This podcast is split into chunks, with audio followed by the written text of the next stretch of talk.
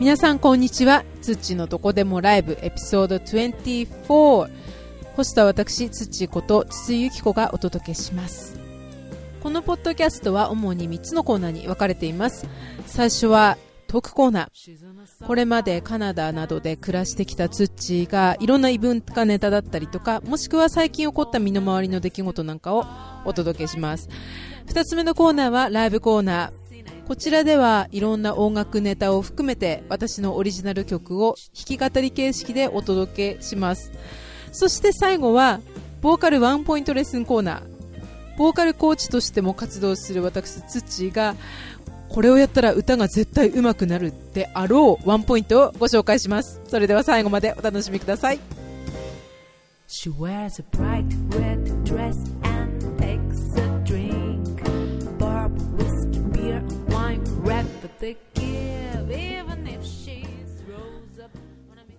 またまたちょっとお久しぶりになってしまいました。前回のポッドキャストからちょうど10日かな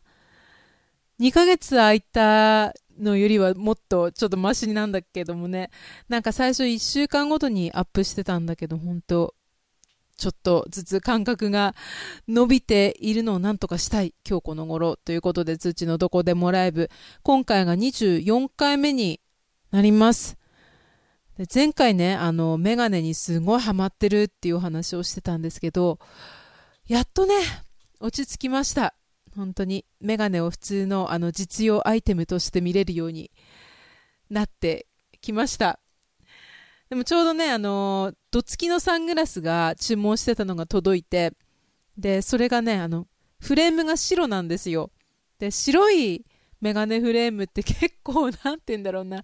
カラー、カラーの入ったメガネフレームってともするとちょっとお笑い系になるじゃないですか。で、どっちかっていうと自分は、なんかちょっとコミカル系で行きたいなっていう気分もあるので、あの、あとね、やっぱり白いフレームって、なんだろう、サングラスにするとすごいかっこいいですよね。で、やっぱりそれをメガネのままかける勇気はなかったので、どつきのサングラスにしてもらって届いたんですけど、結構これがね、なかなか気に入ってます。なので結構、それでもう、あれかな、メガネの物欲はだいたい落ち着いた感じ。で、本当にトークコーナー。前回、本当そのね、すいませんね、本当自分の物欲の話ばっかりに、もう30分ほとんど費やした感じになってしまったんだけど、メガネの話ですよ。今回はちょっと気を取り直して、あのー、前やってたようなある程度のカルチャーネタだったりとか、ためになる話。まあ実際、前にどれだけためになる話をしてたのかはさっぱりわかんないんですけれども、ある程度ね、きちんと、きちんとした話ってなんだろう。そんなのをやっていきたいと思います。で、前に、あのー、格言みたいなことやってた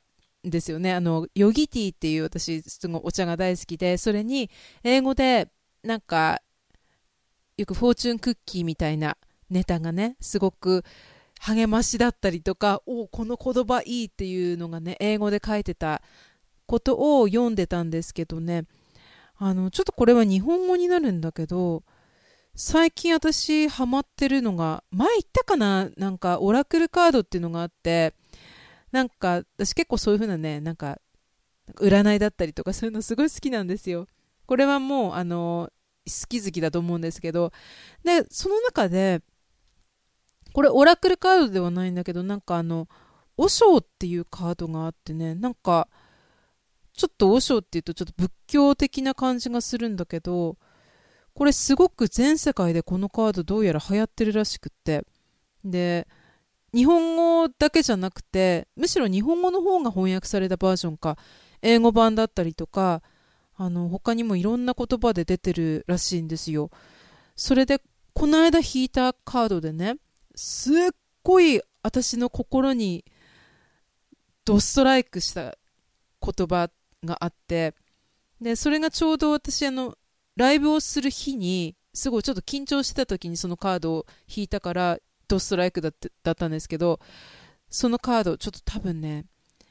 これ何かをこう、作ってる方、もしくは、まあ、人生そのものが、あの、まあ、想像なんですよね。まさにあの、創造性に関わるカード。生きてること自体が何かをこうクリエイトすることですよね、イコール。で、その、まさに創造性っていうカードを引いたんですけど、まあ、全部読むとちょっと長くなっちゃうし、多分これなんか、まあ、引用でどれだけ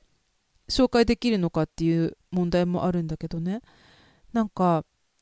ちょっとそこからこう抜粋して言うと、その創造性についてのカード。想像力に文字通り人間は乗っ取られている。で、創造性っていうのは体験することはなんかこう、神秘に入ることだ、みたいな。で、テクニックだったりとか、そういうふうな、なんか、もろもろの知識っていうのは、道具に過ぎない。で、想像する鍵は、もう、誕生を活気づけるそのエネルギーに自分を委ねることだっていうふうに書いててね。おおこれすごいと思いません？なんか私はすごく感動したんですけども、いきなりその格言みたいなその、ね、カードの解説から始まるトークコーナーもなんかよくわかんないんだけど、あの、なんて言うんだろ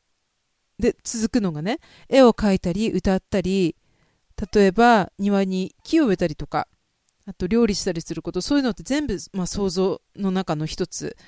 で、そういう想像の中で大事なのが、自分を通して表現されたがっているものに対して開いていること。だからその時には自分たちは乗っ取られていると。で、想像したものっていうのは私たちが所有するものではありませんっていう言葉があって、自分が想像したものは自分が所有するものではない。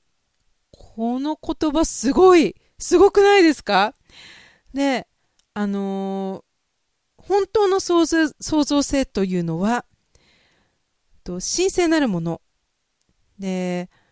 神秘なるもの、そういう知ることのできないものと一つに結ばれることから湧き起こってきます。で、それ、それが、まあ、その時こそ想像する者にとっての喜びであると同時に他の人たちにとっての祝福でもあるのです。これはもうね、私、この創造性っていうこのテーマのカードを読んでこの言葉を見た時にですね、もう涙が出てきそうになりまして、いやー、深いですね。で、もう、それをそのパフォーマンスする前にこのカードを見たもんだから、もう、その通りとか思って、もう私は歌を、その気持ちで、その心構えで歌うんだって言って臨んだわけですよ。まあそしたら 喉がちょうどね、その日なんか調子悪くて、一番決めのところでなんか喉が意外がっとしてしまって、創造性っていうよりも風に乗っ取られたんじゃないかっていうオチがあるんですけれども、でもすごく、あの、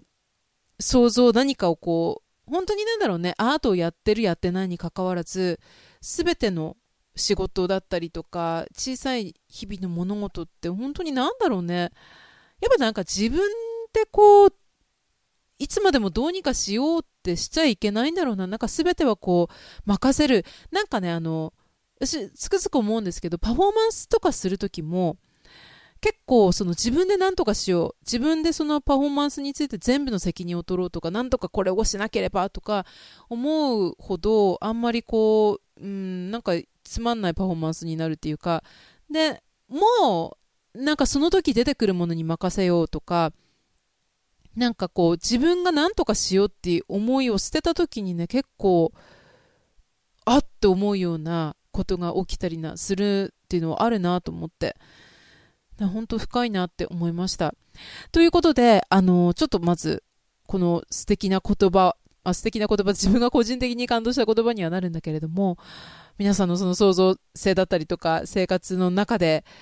ちょっと感じるものがあれば嬉しいなと思いつつ、ちょっと今日のトピックはですね、あの、最近、私のカナダにいた時の友達の妹さん、義理の妹さんが、あの、本を出すっていう、言ってみればその、向こうで出された本の翻訳本が日本で出版されるっていう話題を聞きまして、それについてちょっと思うところをお話ししたいなっていうふうに思います。で、その友達っていうのがね、あ、まずまずまずその本っていうのがどういう本かっていうと、あの、ブログの方にも書いてるんですけれども、あの、人質になったっていう話なんですよ。で、この彼女が、なんとあの、ソマリアに行って、アフリカのね。で、ソマリアで武装勢力に460日間、まあ、およそ15ヶ月間監禁されて、それでまあ暴行、レイプっていう本当に壮絶な体験をして、で、無事に、あのー、まあ、釈放された。でもそれは本当に身代金を払って、それで釈放されたらしいんですけれども、で、この本がまあ日本語訳の本が Amazon を見ると今予約受付中になっていて、9月の26日に Amazon から発売になってますね。で、日本語のタイトルが人質460日、なぜ生きることを諦めなかったのか。で、まあ、よくある話なんですけど、あのー、全然その放題と現代が違うっていうね。あの、現代では A House in the Sky。全然その、なぜ生きることを諦めなかったのかみたいな感じのタイトルじゃなくて、うんと、A House in the Sky だからもう家の中の空みたいな。ハウス、そうだよね。間違ってないかな。私、本当英語最近ダメになってきて。で、あのー、自分の人生を変えたその誘拐のことについてみたいな、誘拐の記録みたいな感じの題名になってるんですけれども、で、その話を戻すと、私がちょうどね、バンフに、バンフっていう町に住んでいた時に知り合った日本人の友達が、今、あの、カナダ人の旦那さんと結婚して、その旦那さんの妹さんなんですよね。だから、まあなんか私は会ったことがないんだけど、その旦那さんには会ったことがあるんだけど、その彼女自身には会ったことがなくて、で、そんなこともね、知らなかったんですよ。その、友達が結婚したって話を聞いて、まさかその義理の妹さんがね、人質になってたっていう話も。で、私が会ったのは多分、もう釈放された後だったはず。この方2008年に釈放されてるので、彼女、彼女っていうか、その私の友達が結婚したのはその後だもんね。そうそうそう。だから、本当にそのことが、一件がまず解決してからの出会いっていうことだったんだけれども、いや、なんか本当になんだろうね。ありえないでしょ、だって。もう、すべてが。で、この方、すっごく綺麗な人で、で、拘束された時はね、確かね、26、7ぐらいで、今が34歳で、で、まあ、あのー、彼女が、オーストラリア人の恋人がいたらしくって、その恋人と一緒にソマリアに入ったらしいんですよ。で、彼女はずっとそのジャーナリストを目指していたっていう話で、で、まあ、それまで特にそのすごくジャーナリストとしての経験もなくって、それでその元恋人とソマリアに入ったとで、その前はバックパッカーとしてすごいあちこちの国を本当に旅して歩いてたっていう、結構ね、カナダ人とかオーストラリア人って本当そういう、あのー、アドベンチャラスな女性が多くって、私も本当に見てて思ったんですけれども、あのー、結構バックパックでね、なんかオーストラリアとカナダって結構似てるっていうか、すごく友好的なところがあって、あの、ワーキングホリデー、まあ、日本もそうなんですけれども、全部のそのオーストラリア、カナダ、でもちろん日本もワーキングホリデー制度でつながってるから、たくさんのオーストラリア人がカナダにも来るし、あとはたくさんのカナダ人がオーストラリアにも行ったりとかして、で、大体によってそういうふうに、あの旅行とか行く人って本当にもうバックパックで世界旅行でたくさん行ってる人とかいっぱい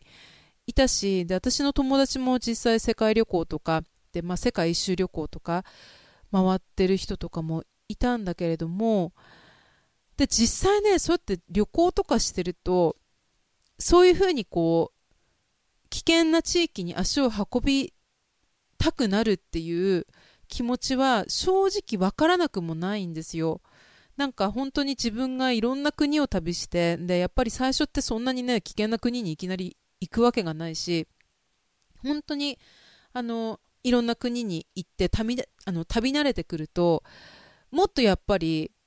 あの、いろんな国をどんどん見てみたいっていう気持ちになってくるし、で、多分ね、こうで旅慣れていくからこそ、自分はいろいろ大丈夫だっていろんなあのアクシデントに対処できるっていう自信もなんかちょっと生まれてきたりとかするんですよね。ねでも実際にそれってよっぽど危険なとこにじゃあ行くかって言ったらいや行かないでしょ。いや行かないでしょ。本当に。普通に。いや私は本当に怖いし絶対行かないと思う。で、その辺のことも全部本に書いてあるらしいんですけれどもね。まあ、なぜ入国したのかっていう話を。で、あの、話によると、その翻訳版として出されるその日本語の方は、なんかちょっと省略されてる箇所があるらしいんですよ。で、それがなぜそう省略されてるのか、で、どこが省略されてるのかっていうのがちょっとわかんなくって、だからまあ、原書でなんとか全部読みたいなと思って、原書で買ったんですけどね。で、あのー、まあ、彼女がその無事釈放されてからは、あの、実際そのソマリアという国に対して、あの、教育の支援活動を行ったりとかしてるんですよ。で、やっぱりその自分を拘束した武装勢力が本当に若かったんですって。もう本当なんか、あの、10代、20代前半とかそのぐらいの、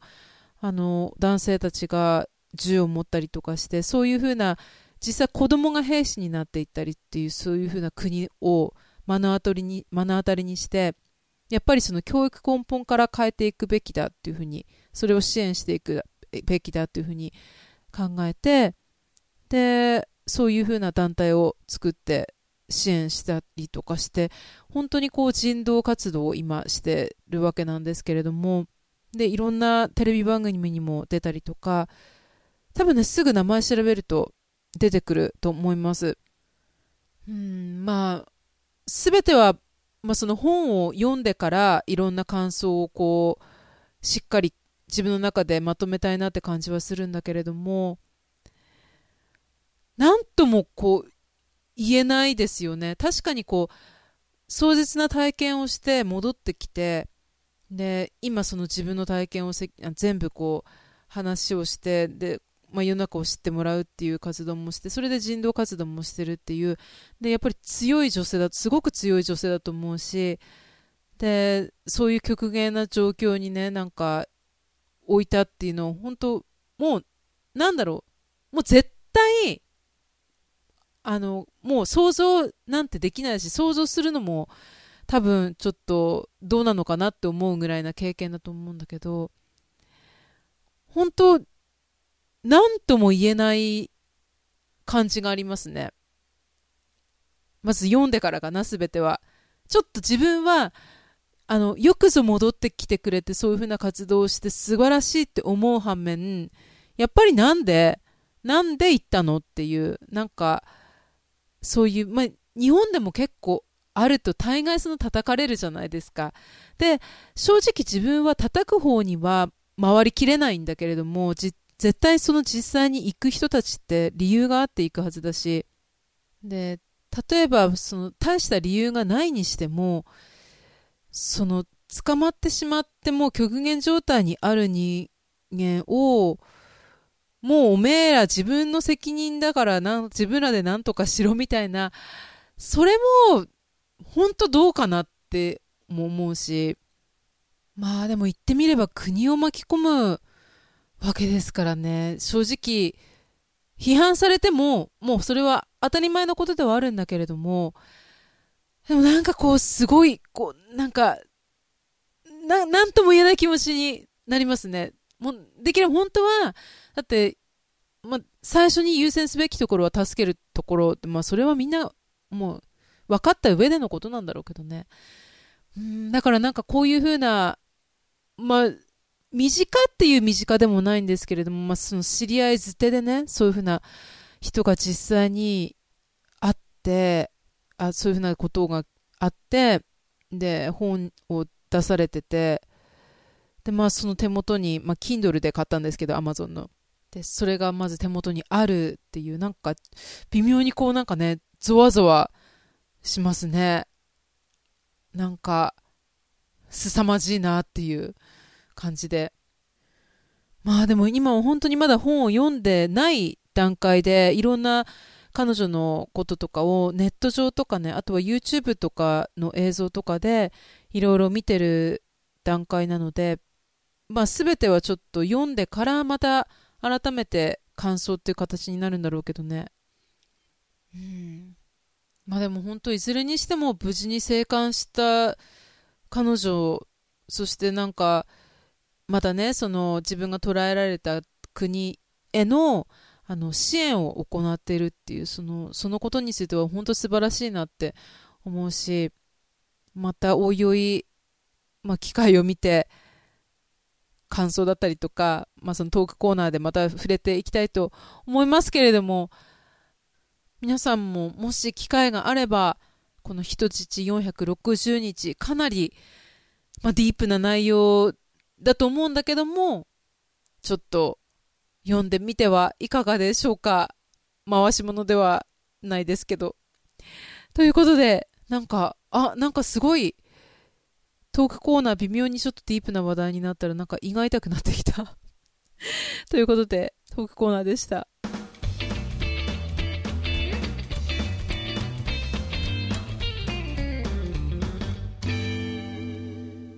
ライブコーナーです。あ、なんか本当なんか、ヘビーな話題自分から出しておきながらなんか疲れちゃった。なんか、こういう風なのってこう精神的にきますね。なんかこう想像しただけでこう、な、なんて言うんだろうね。結構胃に、胃に来る。もう。やだ、本読めるかなこれ全部。ということで、まず、あのー、そんなこと話してるともう20分過ぎてしまったんですけれども、今日は、えー、っとね、ちょっと歌う時間が微妙にあるかどうかわからないんだけれども、実際に歌わなくても、なんかその中で自分のオリジナル曲の中でいろいろこう紹介したいなって思う曲などを上げていきたいと思います。なんかあのあまりそのライブ普段のライブでは長々と語ることのないっていうかあまり語ることのできない曲だったりとかね例えばねあの例えば日本日本に帰ってきてっていうかあのもうだいぶ経つんだけどもカナダで作った曲って本当に何曲かあってで実は私カナダでその音楽学校に通う前までって曲の作り方って本当に分からなくってで詩はすごく書いてたんですよ。歌詞の書きだめはしててあとなんだろうちょっとしたメロディーラインとかは昔からいろいろ作ってはいたんだけれども一曲に仕上げることができなくって。で私そのコードの理論っていうのが分からなかったので例えば、まあ、ギター弾く人とかだったらちょっとコードを覚えてそれにメロディーを乗せてっていう風な曲の作り方とかもできると思うんだけれども私ギターも全然弾けなかったしもう本当にコードの進行とかも全く分からなくってなのでカナダに行ってから初めて書いた曲がたくさんあってうん、で言ってみれば一つ一つの曲にものすごく時間をかけて書いていたんですよね。でちょっと話はまた回ったんだけれども向こうで書くのってやっぱり学校に提出するように課題として出してるからあの英語で書かなきゃいけなくってどうしてもすごいなんかたもう、えー、日本語でもよくないですか？とか先生に言ったら、いや、それだと私がわからないでしょとか、点数つけられないじゃないとか言われて、その通りですみたいな。で、一生懸命英語で書いてたので、なんか今こっちに帰ってくるとね、あの別に英語で歌ってもいいとは思うんだけれども、やっぱり自分で作ったオリジナル曲って歌詞もすごく思い入れをあの込めて作ってるから、やっぱりそれ伝わらないとね、なんかしょうがないじゃんと思ってよっぽど自分の中でこれはあの頑張って作った曲だっていうか全部頑張ってるんだけども あのこれは絶対にこっちでも歌いたいっていう曲は日本語に直したりとかしてたんだけどねでも全部を直しきれてない曲とかやっぱりあの歌う機会もあまりなくなってしまってるのがあるんですよ。ということで、あの、一つ、この中で、ちょっと解説、曲解説、You Don't Ask Me Why っていう曲があるんです。で、まあ、直訳すると、あなたはなぜな、なぜだろうって聞いてくれない？みたいな。あなたは理由を聞いてくれない？っていう、もう依存的極まりない歌なんだけれどもね。で、まあその題名から大体察することができるように、これってあの、なんだっけ、You Don't Know Why っていう、言ってみればノラ・ジョーンズの曲の、なんかちょっとその曲調に似せようとして作った曲なんですよ。パクリかって感じなんですけど。でも、まあ、パクってはいないですけどね。なんかそういうノラ・ジョーンズっぽい雰囲気で、ちょっとこう、なんかね、メローな感じの曲。で、そのノラ・ジョーンズの題名からヒントを得てってもうまるで似てるんですけど、You don't ask me why って don't know why パクってるな、これ。でも歌詞の内容は全く違うんだけど、で、これが何を伝えたかった歌かというと、あの向こうに行って、まあ、その当時にちょっとこう仲良くしてた男性の人がいたんですよ。でも、何て言うんだろうね。まあ、自分の言葉をどこまでちゃんと分かってくれてんのかなとか。で、コミュニケーションするときにすごくやっぱもどかしい思いってたくさんたくさん感じて、まあ、例えばその人相手じゃなくても、まあ、いろんな人相手でもそうなんだけどね常に常に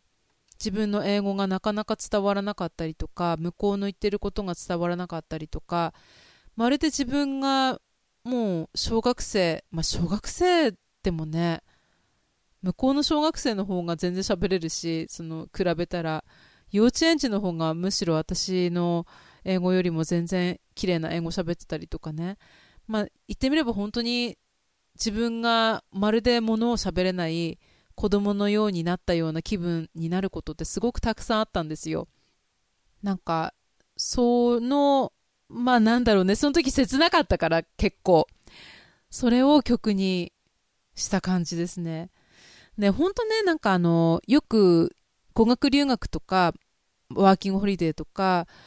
まあ言ってみればその1年ぐらいいるとで、だいぶほら喋れるようになるんだろうなって予想するんだけれども、でも実際結構ね、本当にそんなに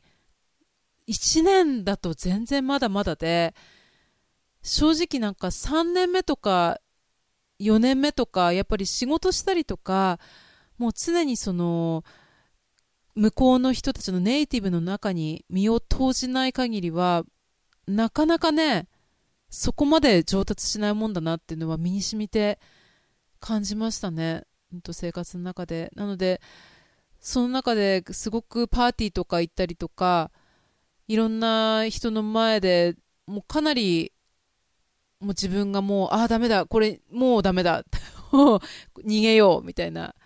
かなりこう閉鎖的になる時もあったし、そういう思いがね、なんか、ちょっとこの曲をうん、書くきっかけになったかなっていうところですね。まあ、なんかそんなこんなしてるうちにもう本当時間がすぐ経ってしまうんですけれどもなんか今日はちょっと